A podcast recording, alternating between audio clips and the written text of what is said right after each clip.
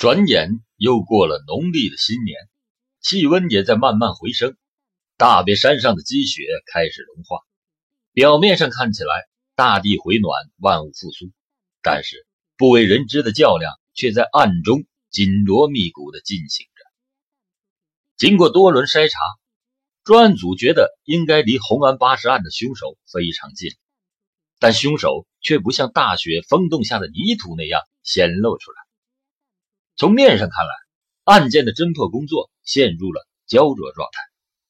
说一点进展都没有吧，又好像说不过去。你说进展很大吧，疑犯的踪迹也没有找到。于是队伍中开始出现焦躁情绪、怀疑情绪和厌战的情绪。破案毕竟不是做外科手术，手一到病就能除的。时间一长，干警们都疲惫了，也就厌战了。这几天。一首打油诗在侦查员的手机中转来转去，很是流行，以至于都不知道原创是谁了。那天吃饭间，上午就问起了短信的事儿。他说：“听说有这样一条短信，除了他上午不知道，其他的侦查员都知道。”上午问谁有，拿来学习学习。市公安局刑警支队长说：“我有。”他马上又说：“都说不给厅长看，怕影响不好。”上午说，大家都知道了，就不怕负面，共享吧。刑警支队长疑似征求在场其他人的意见，结果呢，大伙只是笑。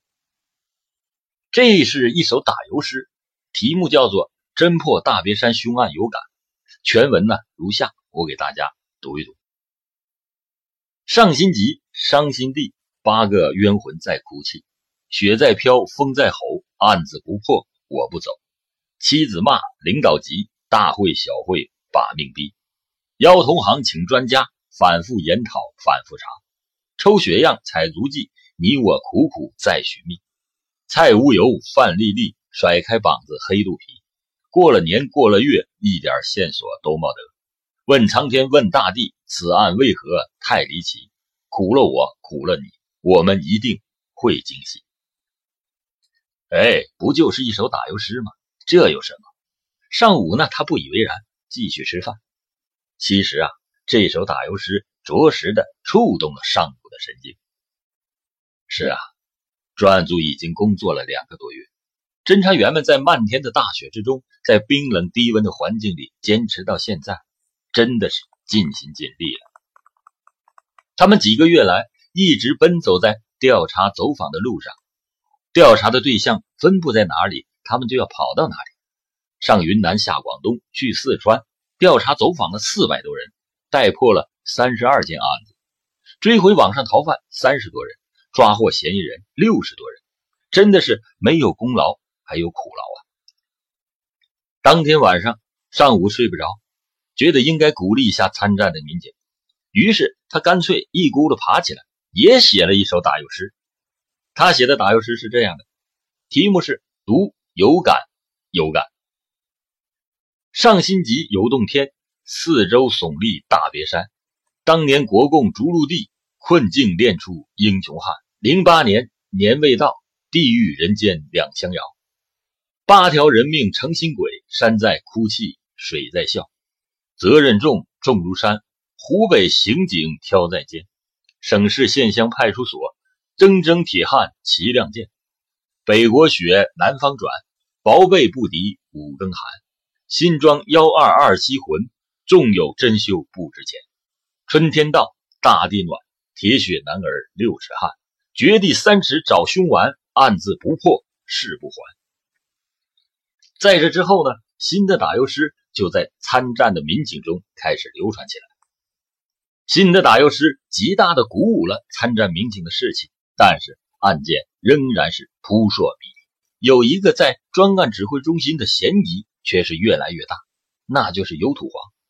之前尤土黄通过了董艳珍的足迹对比，但这种方法不能作为排他性的证据，而之后尤土黄就神秘的消失了，而他身上的嫌疑却始终没有彻底的排除。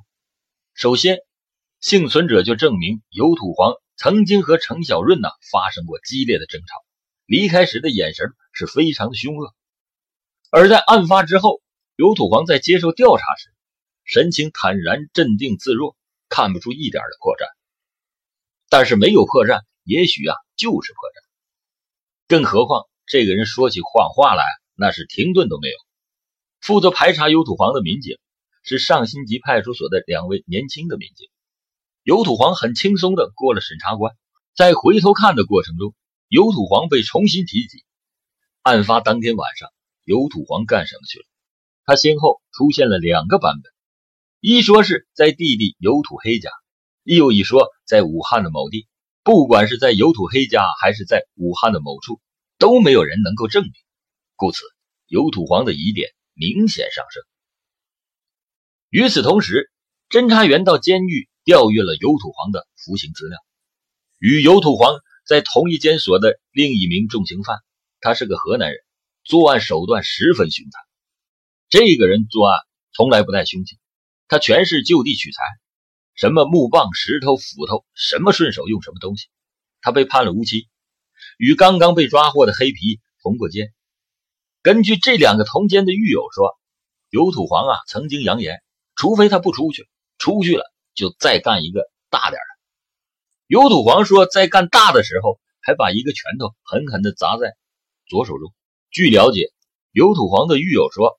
尤土皇性格啊比较孤僻，下得去死手，而且呢臂力过人，在农场的劳动中开山炸石，经常是尤土皇负责抡大锤，多大的石头在尤土皇的锤子下没几下就能砸开，而且还经常是单手抡锤，以炫耀他肌肉和臂力。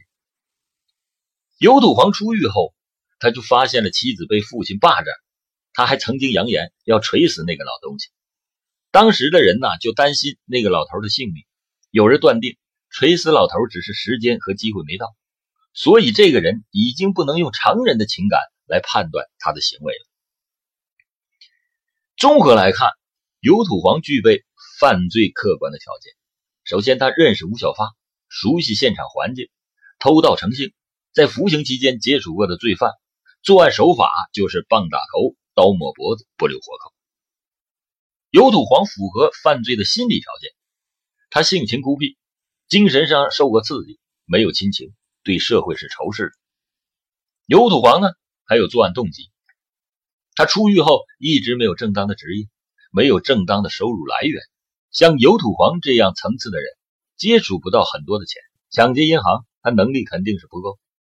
石灰窑出现的巨额转让费，这是一个十分难得的机会，而且。尤土皇有作案的时间，他整天游荡在武汉至红安县的城镇间，寻找着机会伺机作案。案发前几天，有人就看到过尤土皇在上新集上晃悠。案发后的十二月二十七日，尤土皇就离开了上新集，从容的搭车去了武汉。综上所述，尤土皇有重大的作案嫌疑，但自从不乏追踪以后，就找不到这个人了。警方在他家。他的亲戚家还有经常有来往的人家里都去找过，都不知道这个人哪去了，就这么消失了。为了抓住尤土黄，专案指挥部发了一个协查通报，请武汉市孝感黄石公安局还有周边的几个县协查一下，发现尤土黄立即扣留，同时组织力量秘密搜查尤土皇的住所、老家居住地，重点是寻找衣服和鞋子。特别是棉衣以及现场出现过的那种鞋型的鞋子，还要找到尤土皇的家人，做好相关的交流和疏导。与此同时，在省公安厅的指挥下，针对重大在逃犯，也包括嫌疑犯尤土皇的大清查行动也开始了。时间是晚上的十一点三十集结，十二点开始行动。清查的重点部位是出租屋、休闲屋、小客栈、路边店、洗浴店。还有火车站、汽车站、码头、渡船上，这渡船上是专案指挥部特别讲到的。原因是当年襄樊市两名凶犯在宜城县枪杀警察，就是躲在汉江的一条船上，那是一艘挖沙船。而荆门银行抢劫杀人案的主角也是藏到了长江边上的一条船上，那是一条小渔船，都是很不起眼的。渡船的流动性啊，隐蔽性都很强，很容易就被忽视了。现在的犯罪嫌疑人反侦查意识与时俱进，那不可低估。这一晚上战果很大，有抓了嫖娼的，有抓了卖淫的，有抓了撬门别锁的，还有抓了网上逃犯的。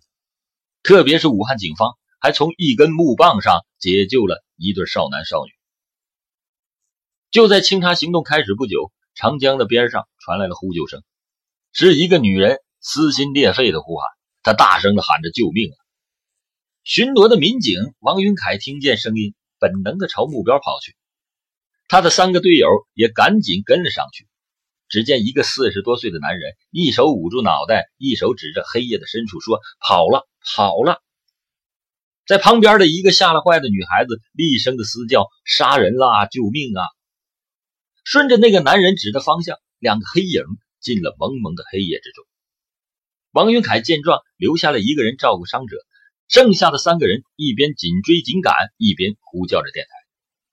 很快就有两辆警车前来帮忙围堵。警察是紧追不舍，直逼歹徒，迅速的形成了合围。此时，歹徒的后面就是滔滔的江水，已经是无路可逃了。然而，出人意料的一幕发生。只听“扑通”一声，其中的一个人纵身跳进了长江。这一举动把民警和联防队员们都惊呆了。他们沿着江堤往长江的下游一路搜寻，可江水里什么都看不见。一个抓住了，一个跳江了，不明生死。代班的民警王云凯把这一情况通过电台报给了市局的指挥中心，指挥部又调集了一些警力。并调来了水上分局的一条水警巡逻船沿江寻找，这一直忙活到天亮，跳江的人没有找到，不管是水里还是岸上，却不见了一点踪影。第二天一早，青山派出所留置室内，上午魏伟、骆孝崇、胡小青还有胡家祥都在。他们接到汇报，说昨天晚上有个嫌疑人跳江了，长得是很像油土黄，所以。都同时来问另一个头跳江的嫌疑人是不是这样？他们问你叫什么名字？嫌疑人回答说：“我姓胡，叫胡家祥。”那你是哪里人呢？他说：“襄樊人。”昨晚跟你一起的那个人是谁？胡家祥继续问。那个人哆嗦着伸出手，流着鼻涕和眼泪，不断的喘着粗气说：“给我一点，我不行了，快说，说了就给你。我真不知道。”嫌疑人摇摇头，带着哭腔说：“真的不知道他的名字，我是昨天下午才认识的。那你怎么认识的？昨天下午在江边失手了，他听上我要我跟他一起干一把，还还没干成，你们就就来了。”嫌疑人毒瘾这一发作，为了这一口，他什么都肯说。看来啊，他俩是真的不相识。胡小青从包里抽出几张照片递了过去，那人一张一张的看。摇摇头说：“不认识，一个都不认识。”又递了出来。胡小青又从包里抽过几张递过去。那个人呢，又是一张一张的看着，最后指着一张照片说：“就是这个人，昨晚我们在一起，后来他跳江里了，就就是他。”胡小青侧耳的对胡家祥说：“是尤土黄。”他又给魏伟和尚武递了一个眼色，几个人一起走出了留置室。就是他，胡小青说。我们这里一共四十八张重点嫌疑人的照片，他认出来了。昨天跟他在一起的就是油土黄。那么油土黄为什么要跳江呢？上午在想，魏伟、骆局长也在想。胡家祥告诉派出所的所长说：“人你们处理，领导要到事发现场去看看。”所长对旁边的一个民警说：“叫王云凯来。”很快呢，王云凯就来了。领导要去昨天晚上的现场，你就带路吧。于是，上午魏伟、骆孝崇、胡家祥和胡小青所长以及王云凯分别坐了三辆车直奔现场。此时正是堵车的时候，好不容易到了现场，已经是中午时分了。这是一段水流湍急的江面，江边的大堤一直往下延伸，好像是没有尽头。王云凯指着江边一处说：“就是从这里跳下去的。当时我已经接近他了。那人跳下去之后呢？”我一直在岸上沿着大堤往下赶去，后来又调来了快艇，一直搜寻到那儿。他指着很远的地方。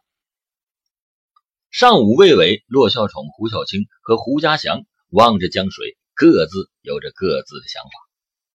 他们简短的交流了一下，认为仍然要对有土黄的下落进行追查，同时对他家中以及可能的落脚点要予以追查，绝不能掉以轻心，而且一定要想方设法弄清楚案发当天晚上他到底在哪里。